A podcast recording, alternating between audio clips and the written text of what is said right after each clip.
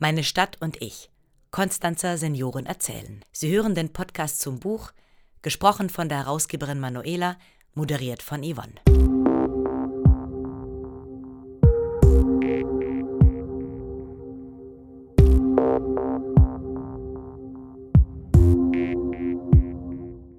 Gerade mal 24 Jahre alt war Erika Förster, als sie 1950 aus der ehemaligen DDR geflüchtet ist. In Konstanz fand sie vier Jahre später endlich wieder ein neues Zuhause. Ihre Erzählung stammt aus dem Buch Meine Stadt und ich, Konstanzer Senioren erzählen. Geschrieben wurde sie von der inzwischen 94-jährigen Erika Förster selbst. Warum sie über ihre Flucht erzählt? Alles hat begonnen mit einem Schreib- und Erzählprojekt der Journalistin Manuela Ziegler im Jahr 2020, mitten im ersten Corona-Lockdown.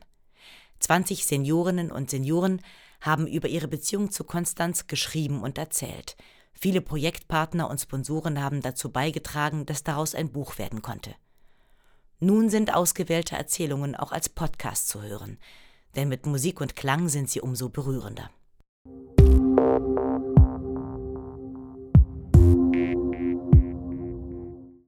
Im ersten Podcast der Reihe liest Manuela Ziegler nun die Erzählung von Erika Förster mit dem Titel eine deutsche Flucht endet bei der Dura Strumpffabrik. Erikas Flucht begann in ihrem Heimatdorf Oberlungwitz in Sachsen, einem Zentrum der Strumpfindustrie im 19. Jahrhundert. Als Strumpfwirker arbeitete auch Erikas Mann Werner. Diesen Beruf durfte er aber ab 1949 nicht mehr ausüben. Die DDR-Regierung hatte anderes mit ihm vor. Er ging jedoch seinen eigenen Weg nach Westen und seine Frau folgte ihm ein Jahr später allein und zu Fuß nach Stuttgart. Ein Vorhaben, das aus heutiger Sicht nur schwer vorstellbar ist.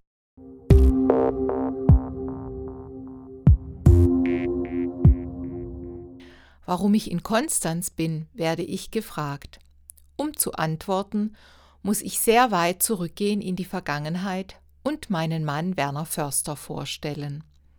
Leider ist er schon vor zehn Jahren verstorben. In unserer Heimat, in Oberlungwitz in Sachsen arbeitete er als Strumpfwirker, weil er diesen Beruf nach der Schule erlernt hatte. Im Jahr 1949 wurde er plötzlich aufs Arbeitsamt bestellt und sollte diesen Beruf aufgeben und sich zur Volkspolizei oder in den Uranbergbau melden. Er jedoch kam vom Arbeitsamt nach Hause und eröffnete seinen Eltern, dass er jetzt in den Westen ginge, was ziemlich gefährlich war, für einen 20-Jährigen noch dazu. Er wusste, dass schon einige Arbeitskollegen in Stuttgart und im Bayerischen untergekommen waren. Also fragte er bei ihnen an, ob noch Arbeitskräfte gebraucht würden und bekam gute Nachrichten. So machte er sich auf den Weg, schwarz nach Stuttgart. Eine Zeit der Ungewissheit begann.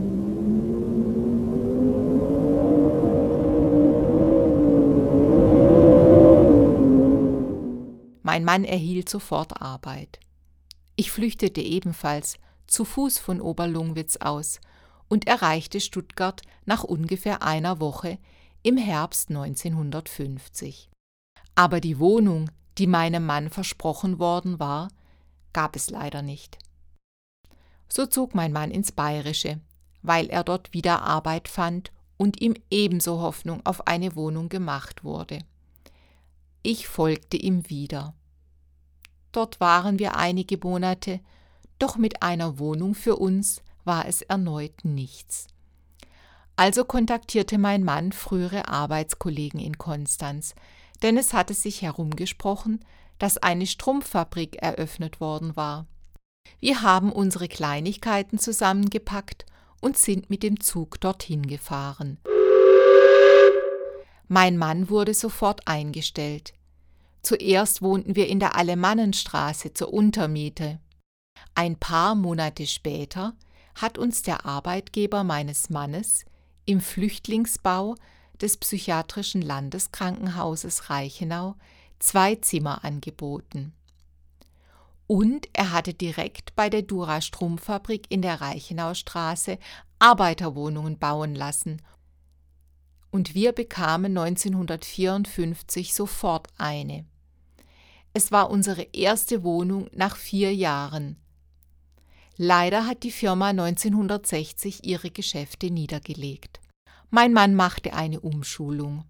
Warum sollten wir Konstanz verlassen? Es war doch unsere zweite Heimat geworden. Unsere Kinder sind hier geboren.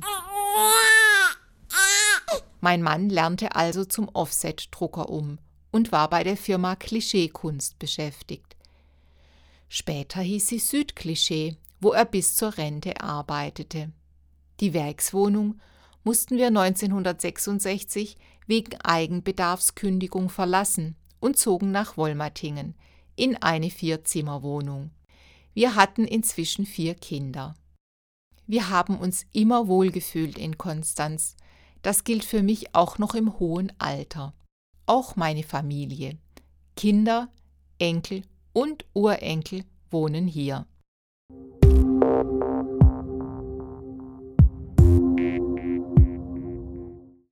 Herzlichen Dank fürs Zuhören und bis zur nächsten Folge. Dann präsentieren wir Walter Schelles Erzählung darüber, wie er schon als 13-Jähriger in der Seidenweberei Schwarzenbach zur Arbeit gehen musste. Sie finden den Podcast auf der Webseite textwerk-konstanz.de sowie auf Spotify und iTunes.